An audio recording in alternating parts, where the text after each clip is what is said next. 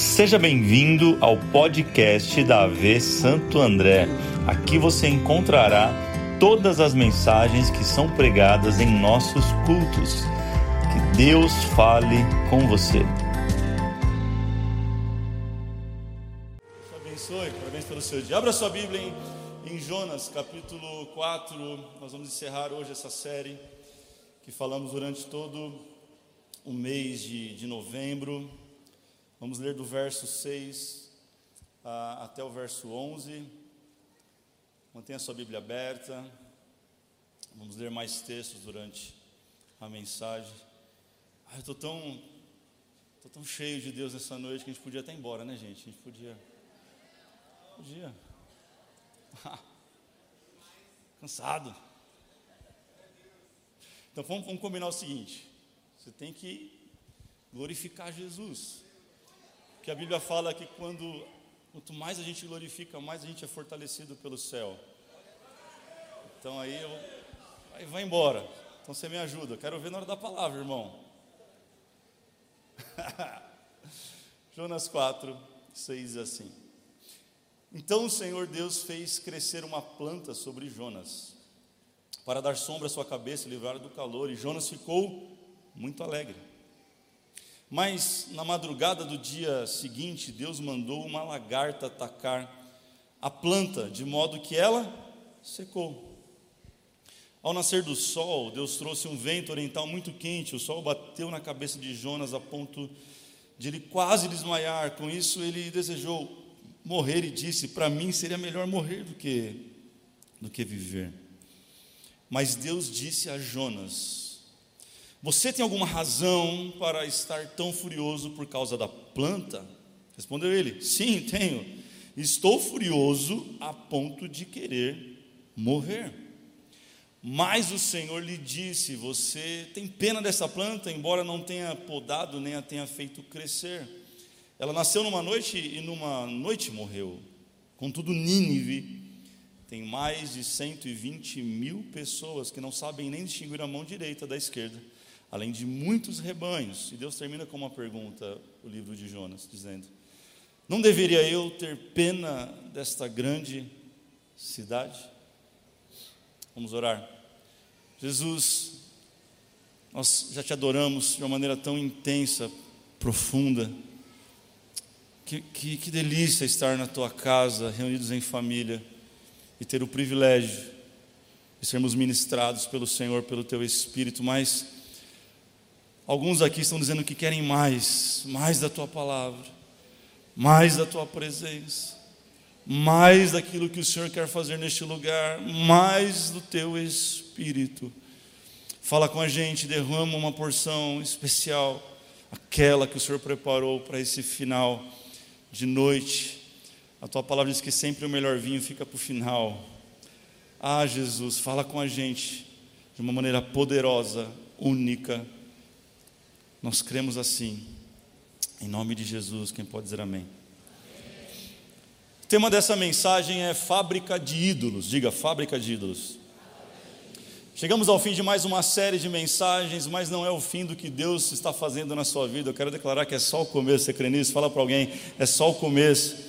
Eu quero que após essa série você nunca mais se lembre de Jonas simplesmente pelo fato de ter sido engolido por uma baleia, por um grande peixe, sei lá, pense como você quiser, mas é um, é um, é um livro incrível, é um, é um livro cheio de, de, teologia, é um livro cheio da, da, expressão do que é o verdadeiro Evangelho de Jesus Cristo, é um, é um compilado da mensagem do Evangelho e de como Deus pensa em relação à humanidade. A gente aprendeu lições poderosas até aqui, sim ou não? Quem foi abençoado nessa série, diga amém mas eu creio que Deus quer derramar algo muito especial para essa noite. Então, enche teu coração de expectativa, e como eu falei, vai glorificando, exaltando o nome de Jesus. Por quê? Porque essa mensagem não é uma mensagem que eu queria pregar.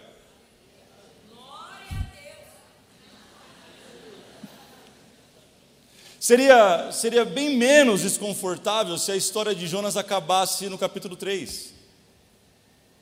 Porque seria muito legal, sim ou não? Ah, ele é desobediente, ele foge da presença de Deus, do propósito, ele compra uma passagem, entra num barco, ele vai para dentro do porão do barco, ele dorme, ele é acordado, descobrem que ele é o cara que está causando aquela tempestade absurda, de repente jogam ele para fora do barco, ele acha que vai morrer, e um peixe vem, engole ele a comando de Deus, e esse peixe vomita ele lá perto de Tarsis, e lá ele prega, e lá todo mundo se converte, todos eram felizes para sempre. Seria muito menos desconfortável se a história acabasse aí. O problema é que a história não acaba aí. O capítulo 4 é um capítulo que desce atravessado. O capítulo 4 de Jonas é, é, é um capítulo que não veio para confortar, mas para confrontar capítulo 4 de Jonas é uma questão difícil de dar, por quê? Porque Jonas ele não está conformado com o perdão de Deus sobre Nínive, nada coloca na cabeça dele que essa é a vontade de Deus, ele fica tão irado, mas tão irado, nós lemos que por duas vezes, quantas vezes? Ele pede a morte porque o coração dele, ele está totalmente desalinhado com a vontade de Deus. No verso 2, presta atenção, ele deixa escapar o porquê que ele está tão revoltado. Olha o que diz: ele orou ao Senhor. Olha a oração dele, gente. Senhor, não foi isso que eu disse quando eu ainda estava em casa? Foi por isso que eu me apressei para fugir, em fugir para Tarsis. E ele vai dar um motivo dele, gente. Não sei se já leu isso, mas isso me assusta, porque ele fala: Eu sabia que tu és Deus misericordioso e compassivo. Eu sabia que você é paciente, cheio de amor e que promete castigar, mas depois se arrepende. Você consegue entender essa oração? Eu não consigo, mas uma coisa é boa: ele começou orando. Porque ele não orou para fugir de Deus, mas agora ele aprendeu uma lição. Mesmo com raiva, mesmo revoltado, mesmo doido da vida, ele está orando. Fala assim: já é alguma coisa. Eu aprendo aqui uma coisa com Jonas boa, que meu irmão, você está irado. Vai orar. Não está entendendo nada acontecendo na sua vida? Vai orar. Está no meio da confusão? Vai orar. Se tem alguém que entende o nosso coração e sabe o que está passando aqui dentro, é Deus. Então, oração é o melhor lugar para você estar nesses dias de luta, nesses dias de adversidade. A oração é um bom lugar para você encontrar a vontade de Deus. A oração é um bom lugar para você despejar o seu coração, a oração é um bom lugar para você, sabe, aliviar a tensão. Jonas, pelo menos, isso ele fez de bom, e ele está orando aqui, nada mais, nada menos do que Êxodo 34, 6. É aquele texto, talvez você lembre, quando Moisés quer ver Deus, lembra? E Deus fala: se esconde na fenda da rocha que eu vou passar e você vai me ver por trás. É esse texto que ele está citando. Então, Jonas, ele entende de Bíblia. Jonas é bom de teologia, mas o coração dele é zoado. Ele sabe tudo que está escrito, mas ele não pratica muita coisa. Não tem ninguém aqui assim, é só Jonas. Jonas, ele, ele não aceita como Deus é, olha que loucura. Jonas ele ele ele está ofendido com a bondade de Deus. Paul Washer, ele em um dos seus sermões mais famosos, ele disse que a frase mais terrível da Bíblia é Deus é bom. Você pode dizer Deus é bom? Por que, que é terrível? Porque Deus é bom e a gente é mal.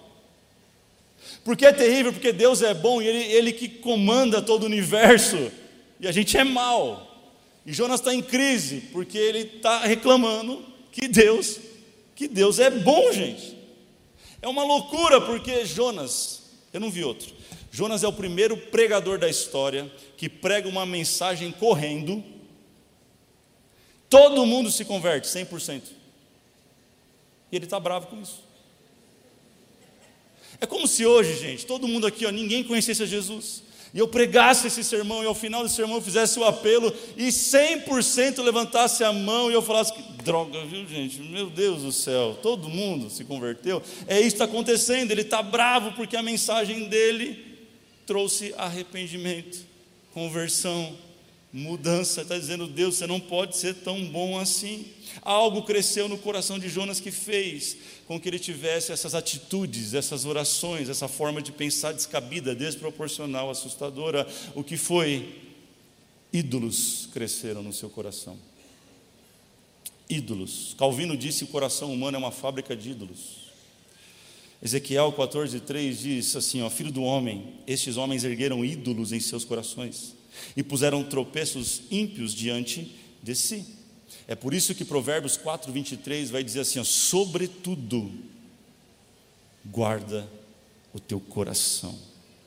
Porque o nosso coração, se nós não vigiarmos, ele é uma verdadeira fábrica de ídolos. Claramente temos um Jonas lutando contra os seus ídolos, estes que ele mesmo não sabia que tinha. Quais são estes ídolos? Deixa eu perguntar para você. Quais são os ídolos que você tem no seu coração e talvez não percebeu? Sabe, abre o teu coração, fala para alguém assim: abre o teu coração. Fala, fala, abre o teu coração, fala para alguém. Fala assim: abre o teu coração e permita o Espírito Santo ministrar a tua vida nessa noite. Eu falei que tinha que dar glória, hein, gente? Primeiro ídolo. Só dois para passar rápido. Primeiro ídolo, justiça própria. Diga, justiça própria. Jonas tinha certeza que Deus estava errado e ele está certo.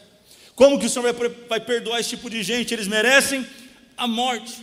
Por que, que ele pensa assim? Porque Jonas se acha justo demais, correto demais, bom demais. Você conhece alguém assim?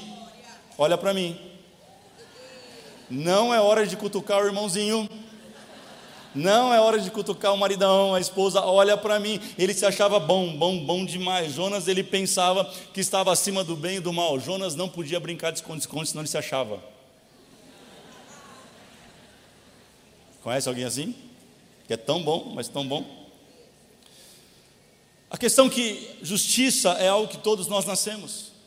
Todos nós temos isso, Deus colocou isso em nós. O problema é que as coisas que foram acontecendo no meio do caminho, no meio da vida, potencializaram isso, tornando verdadeiros ídolos e não percebemos.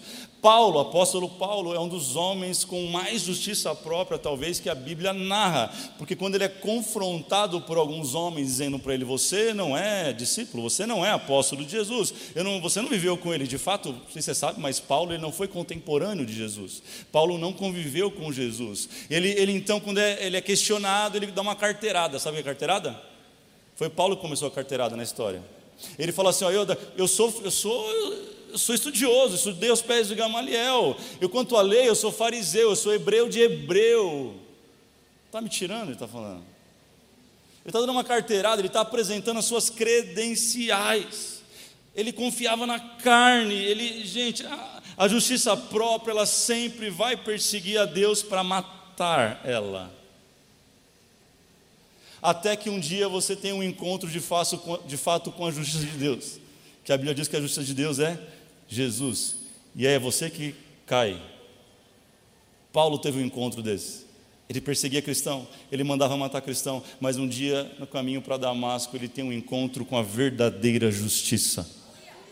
Ele cai por terra, três dias ele fica cego. E ali Deus começa a confrontar o ídolo dentro do coração de Paulo, esse ídolo chamado justiça própria. Porém, temos um Jonas aqui no, nesse texto que achou que tinha tido encontro com Deus. Como, como falamos, ele foi profeta, sim ou não? Deus usou ele, sim ou não? Mas ainda ele vivia na superfície deste relacionamento. Isso fala que nós podemos ser tremendamente usados por Deus, mas não aprovados por Ele. Existe uma diferença muito grande. Não confunda quem tem um microfone e está numa plataforma que é alguém aprovado por Deus. Não confunda alguém que tem um selo verificado no Instagram e muitos seguidores ser alguém aprovado por Deus. Não confunda alguém que tem um canal com milhões de seguidores sendo aprovado por Deus. Pode ser alguém que só Deus está usando e permitindo. Não esquece, ele usou a mula. Cadê os glórias? Hum. Não, pastor, está dando glória não, porque não está falando nada comigo, não. Deixa eu ver se você. Deixa eu te ajudar. Posso te ajudar a identificar se dentro de você tem um ídolo desse? Posso? Não se manifeste. Só ouça. Finge demência, igual Davi. Número um. Quando nós criamos nosso próprio padrão ético e moral para julgar os outros. Número dois. Quando temos um mecanismo de compensação de erros e acertos para justificar os nossos erros. Número três, quando nós temos compulsão por merecimento ou por perfeccionismo. Tem ninguém aqui não. Quando temos, quando valorizamos mais o fazer Marta do que o ser Maria. Somos mais ativistas do que adoradores. Quando nós valorizamos mais o exterior, a aparência, do que o interior, a essência. Tem a ver com isso. Quando temos manchas de desprezo, julgamento no coração, o famoso preconceito. Número 7, quando temos ressentimento, mágoa no coração, raiz de amargura. Toda raiz de amargura esconde uma justiça própria por detrás. É um ídolo. Número 8, quando temos um orgulho exacerbado, presunção no coração, uma autoconfiança que é uma aparente justiça. Número 9, eu paro por aqui para ninguém ir embora. Quando nos tornamos incorrigíveis, irretratáveis, cegos em de nossas falhas por causa do, de algo chamado orgulho. Só veio às nove e às onze a galera dessa lista. À noite não tem ninguém que sofre disso. É ou não é, gente? Está todo mundo bem? Nenhum de nós. O problema, qual o problema, pastor, de, de não saber lidar com a justiça própria? É que a justiça própria, ela anula o sacrifício de Cristo, porque Cristo é a justiça de Deus. Faz sentido? Jonas, ele se acha melhor. Jonas não entendeu, ele se acha melhor que os ninivitas, por isso que ele prefere a morte do que ver o arrependimento deles. Olha o que vai dizer o verso 5, gente, ou talvez você não prestou atenção. Jonas saiu e sentou-se num lugar, a leste da cidade. Está acompanhando? Está acompanhando? Ali construiu para si o quê? Um abrigo. O que, que ele fez? Sentou-se à sombra esperou para ver o que aconteceria com a cidade. Sabe o que ele faz? Ele se afasta, acha um lugar com a melhor visão, um camarote. Ele pega uma cadeira de praia, coloca nela, é, estoura uma pipoca, pega uma Coca-Cola gelada, senta e quer assistir de camarote como Deus vai destruir Nínive. Ele não estava ali olhando para ver como Deus ia salvar Nínive. Ele faz isso para ter a melhor visão e dizer: Yes, Deus, é isso. Eu sabia que o Senhor não ia me decepcionar. O que, que eu tenho a ver com isso? Porque a gente faz isso muitas vezes com as pessoas pessoas que nos perseguem, pessoas que nos maltratam, pessoas que nos ferem, pessoas que nos traem, nós temos um sentimento de vê-las, palavra boa, se dando mal.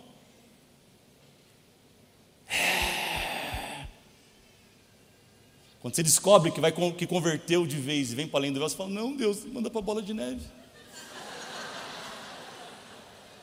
Manda para a Devec, é tão pertinho. Faz a verdade. IBC. Aqui não. Está repreendido. O sangue tem poder. Sabe o que é isso? Justiça própria. A gente acha que é melhor que todo mundo. A gente quer dizer quem vai para o céu, quem vai para o inferno. A gente quer dar o veredito, só que nossa justiça, segundo a Bíblia, Isaías 64, 6, vai dizer que somos como o impuro. Todos nós, diga todos nós. Todos os nossos atos de justiça são como trapo de trapo imundo. Se você não sabe o que é isso, pesquisa no Google. Murchamos como folhas e como vento as nossas iniquidades nos levam para longe. Deus está pegando o texto de Isaías e praticando ele com Jonas. Como assim? Ele faz exatamente isso. Ele faz crescer uma planta no camarote de Jonas, tão gostosa que é tipo um ar-condicionado, uma brisa que vem. E Jonas fala o texto, nós lemos. E Jonas ficou alegre. Ele falou: É, Deus me ama mesmo. Cara, Deus me ama e eu odeio esses caras, vai acabar com todo mundo, aleluia. A gente canta música gospel hum, com esse tema. Eu não vou cantar, senão o YouTube vai derrubar. A gente tem um senso de justiça própria deturpado pelo pecado. A gente quer ver o mal de quem acabou com a gente. A gente quer ver a destruição de quem tem a possibilidade de fazer algo contra a gente no futuro. É isso que aflige o coração de Jonas. Ele sabe que aquele povo ele pode se voltar contra Israel em qualquer momento e ser um dos maiores, e continuar sendo o maior inimigo que ele era. Por isso que ele prefere a morte do que a misericórdia. Ele prefere morrer, ele prefere acabar com a vida dele do que ver alguém que fez mal sendo levantado por Deus.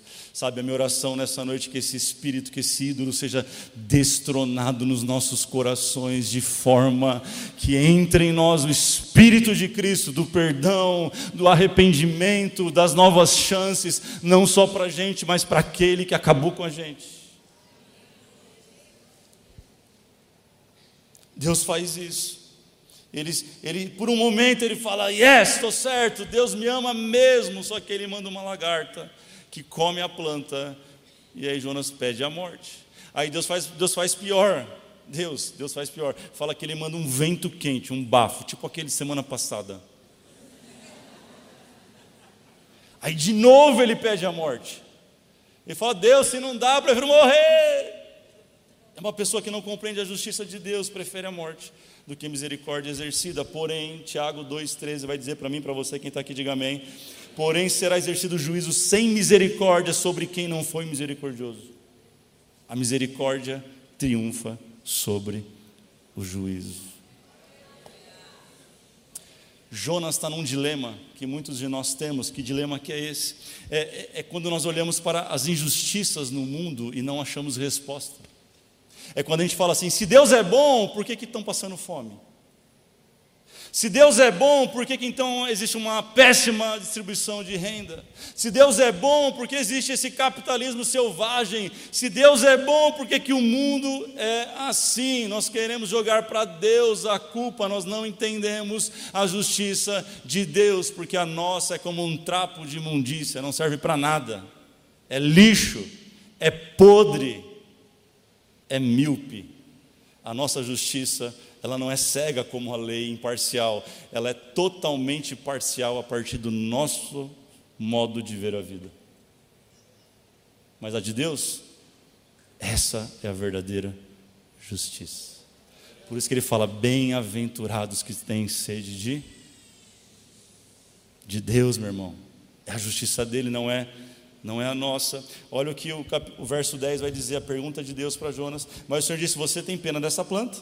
Você não podou, você não fez nada, ela cresceu e ela nasceu e morreu em uma mesma noite. Ele está confrontando, percebe? Ele está confrontando o ídolo no coração de Jonas, chamado justiça própria. Deus está ensinando para ele assim: Jonas, fui eu quem fiz todos os seres humanos. Eu sei o que é melhor para cada um deles. Ele está dizendo: Eu sei como trabalhar com cada pessoa. Aquelas que você quer ver no inferno, eu quero ver no céu. Deus quer salvar um povo.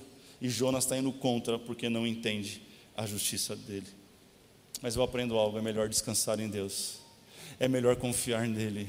É melhor descansar na justiça dele. Será que você pode falar isso para alguém nessa noite? Falar assim, descanse na justiça de Deus.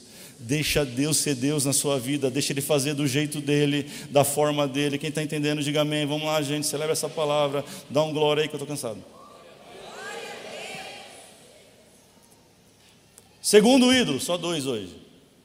Segundo ídolo que ele está lidando, que talvez seja o seu, talvez seja outro, não sei, o Espírito Santo vai falando com você durante a mensagem. É um ídolo chamado egolatria.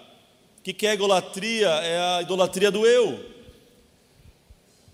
Tim Keller, ele fala: se o Deus que você adora nunca discorda de você, é bem provável que você esteja adorando uma versão idealizada por você mesmo. Eu estou falando de um Deus gourmet. É, a gente aprendeu isso, isso, isso tá, a gente vai, vai comprar um lanche, a gente pega um totem, é sempre assim, não é? Aí você fala, isso eu quero, isso eu não quero, isso eu quero, isso eu não quero, põe um pouco mais disso, porque isso aqui é bom demais. Então você fala, eu não quero um Deus bom assim, eu quero um Deus malzinho de vez em quando. E quando eu oro, ele arrebenta com quem eu oro. É um Deus conveniente, é um Deus do jeito que eu, um Deus que eu desenhei. Isso não é Deus, isso é, é você no centro. Isso é o teu ego sendo exaltado. Isso é um ídolo que está no teu coração e você não percebeu. Mas eu sou crente, pastor, eu sou gospel, eu vou na igreja. Não quer dizer nada, pode ter vários ídolos no nosso coração se a gente não vigiar, irmão. Porque o nosso coração é uma fábrica de ídolos. Se Deus não ocupar o lugar supremo em nosso coração, estabelecer o seu trono, outros ídolos vão ocupar. E o ídolo do ego está ocupando o coração de, de Jonas. Filipenses 3,18 vai falar sobre esse ídolo. Olha o que diz o verso 18. Pois, como já, já disse repetidas vezes, e agora repito com lágrimas, há muitos que vivem como inimigos da da cruz de Cristo. Ele não está falando isso para quem está fora da igreja, está falando para os irmãos na fé. Olha o verso 19: quanto a estes, o seu destino é a perdição, e o seu Deus é o estômago. Eles têm orgulho do que é vergonhoso, só pensam nas coisas terrenas. É uma advertência para mim e para você. Sabe por quê, gente? Porque para nós que nos denominamos evangélicos, cristãos, protestantes, nós, nós nos vangloriamos de não ter na parede uma imagem. Ah, eu não adoro ídolos, mas tem ídolo escondido no coração. Ah, eu não carrego um santinho no bolso. Ok, mas carrega um santinho escondido dentro do coração, chamado egolatria, justiça própria e por aí segue. A gente se vangloria disso, mas na verdade a gente está no centro, porque a gente só pensa na gente. É eu primeiro, depois eu, terceiro eu. E sobrar alguma coisa, é para eu de novo. Você conhece alguém que vive assim?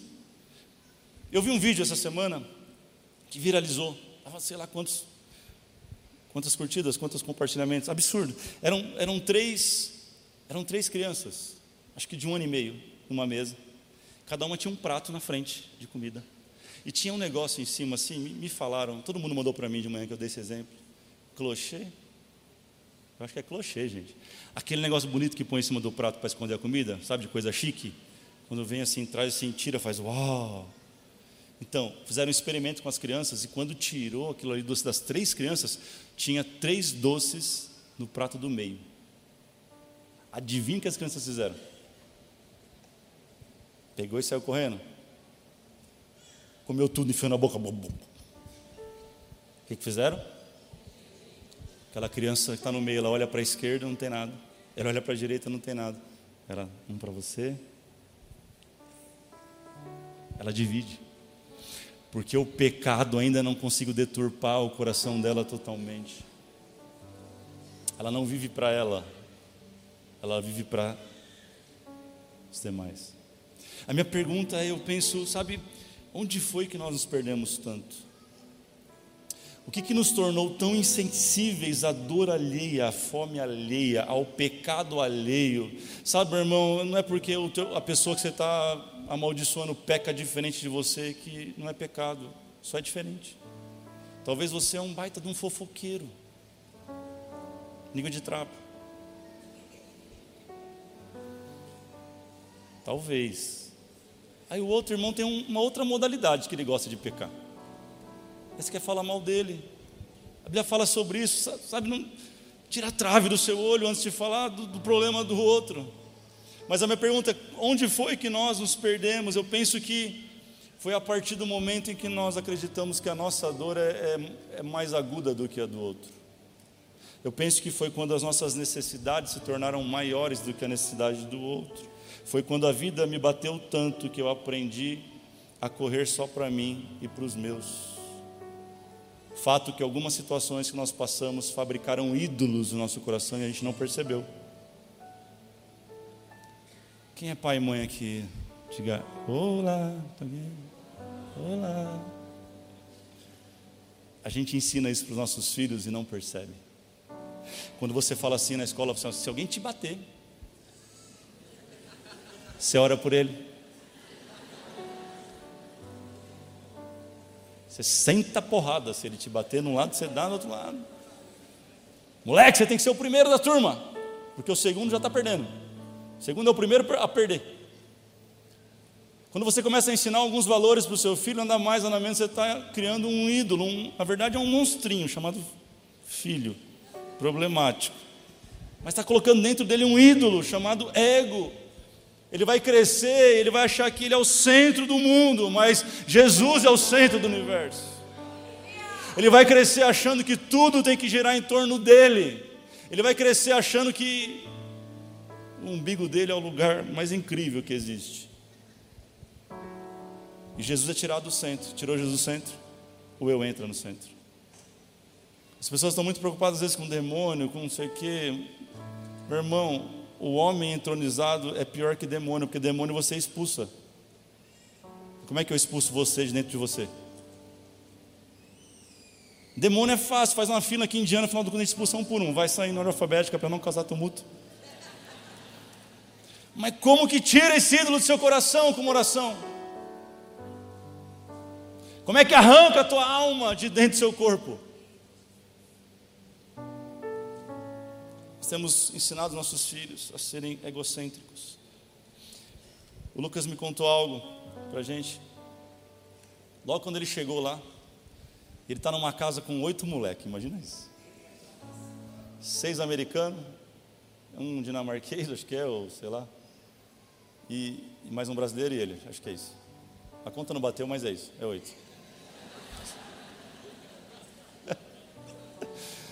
Não tem nada a ver com o número. A questão é que ele estava um dia lá e eu... tem algum americano aí? Levanta a mão. Ninguém? Posso falar mal? O americano comprou uma pizza, cara. Pizza grande, dez pedaços, em dois. Não ofereceu para ninguém. Os brasileiros ficou tudo olhando, com fome. Crente é cheio de fome, irmão. Acabou de chegar no lugar, falou: esses caras aí não dividem nada com ninguém, cara. Que esquisito. E ele está todo masterchef, aprendeu a fazer estrogonofe, lasanha, fez delícia de, de, de uva, de morango, sei lá. Está todo masterchef, falou que é o hobby dele agora é cozinhar. E aí ele começou a fazer comida e chamava todo mundo para a mesa. Um dia, ninguém foi. Uma semana, ninguém foi. Com 15 dias estava todo mundo comendo a comida dele. É um exemplo besta, mas ilustra o quanto nós somos egocêntricos e pensamos só em nós. A gente está ensinando os nossos filhos que não, eles têm que prosperar a qualquer custo.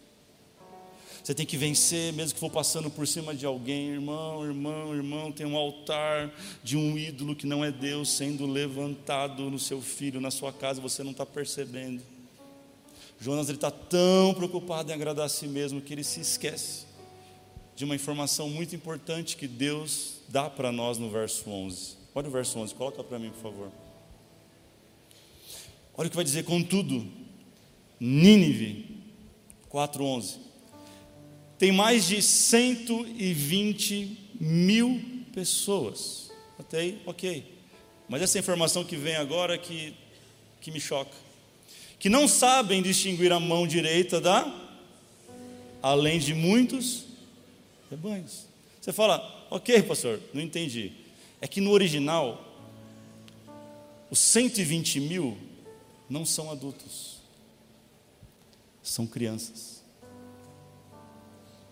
Deus, tá, essa expressão, não sabe discernir uma mão da outra, está falando de crianças inocentes, pequenas, sem entendimento. Nínive tinha quase 800 mil habitantes na totalidade. A nossa sociedade chamada de pós-moderna, de que moderna não tem nada, está mais retrógrada do que tudo, ela tem ensinado que cada um tem que buscar o seu próprio interesse, a sua felicidade acima de qualquer outra coisa, mesmo que vai custar a, a, a mente do meu filho, vai custar a saúde mental dele, o que importa é a minha felicidade é o mesmo espírito, é o mesmo ídolo que está sendo exaltado desde Jonas até hoje. Ele não está nem aí que 120 crianças vão morrer, gente. Ele caminhou um dia inteiro por aquela cidade, ele sabia disso, mas o coração dele está tomado pelo ídolo chamado ego, egolatria. Sabe quantos líderes religiosos hoje para não falar de você, vou falar de mim, da minha categoria. Que eu conheço, que sobem nos seus púlpitos, nas suas plataformas e pregam veemente contra o pecado, aproveitam para lacrar a moda, a onda, gente que você segue, gente que você curte, gente que você talvez ouve. São as mesmas pessoas que estão processando pastores, amigos por briga por território, por região, por logo, e sabe quem está perdendo com tudo isso? Os 120 mil pequeninos na fé, Aonde foi que a gente errou? Aonde foi que a gente caiu? Aonde foi que a gente permitiu que o nosso coração se enchesse de ídolos baratos? Se coloque de pé para nós orarmos. É uma insanidade. Eu, eu, termino deixando a mesma pergunta que Deus deixou. Deus segue dizendo esse dado que tem 120 mil crianças. E Deus faz uma pergunta para Jonas, e essa pergunta ela precisa ecoar no nosso coração durante a próxima semana, gente. A pergunta que ele faz é: Não deveria eu ter pena dessa grande cidade? E pena aqui está errado a tradução da NVI, é compaixão, diga compaixão. Deus está dizendo, não deveria eu ter compaixão desta grande cidade chamada Nínive, porque que é diferente? Porque pena é, é simplesmente uma empatia. Pena é simplesmente você ver, um exemplo, uma criança no farol pedindo uma esmola, um dinheiro, vendendo alguma coisa. Você sente algo ruim, sente ou não sente? Só que às vezes você está corrido, às vezes você não tem dinheiro, às vezes você não quer parar mesmo e você vai. O que você teve foi pena.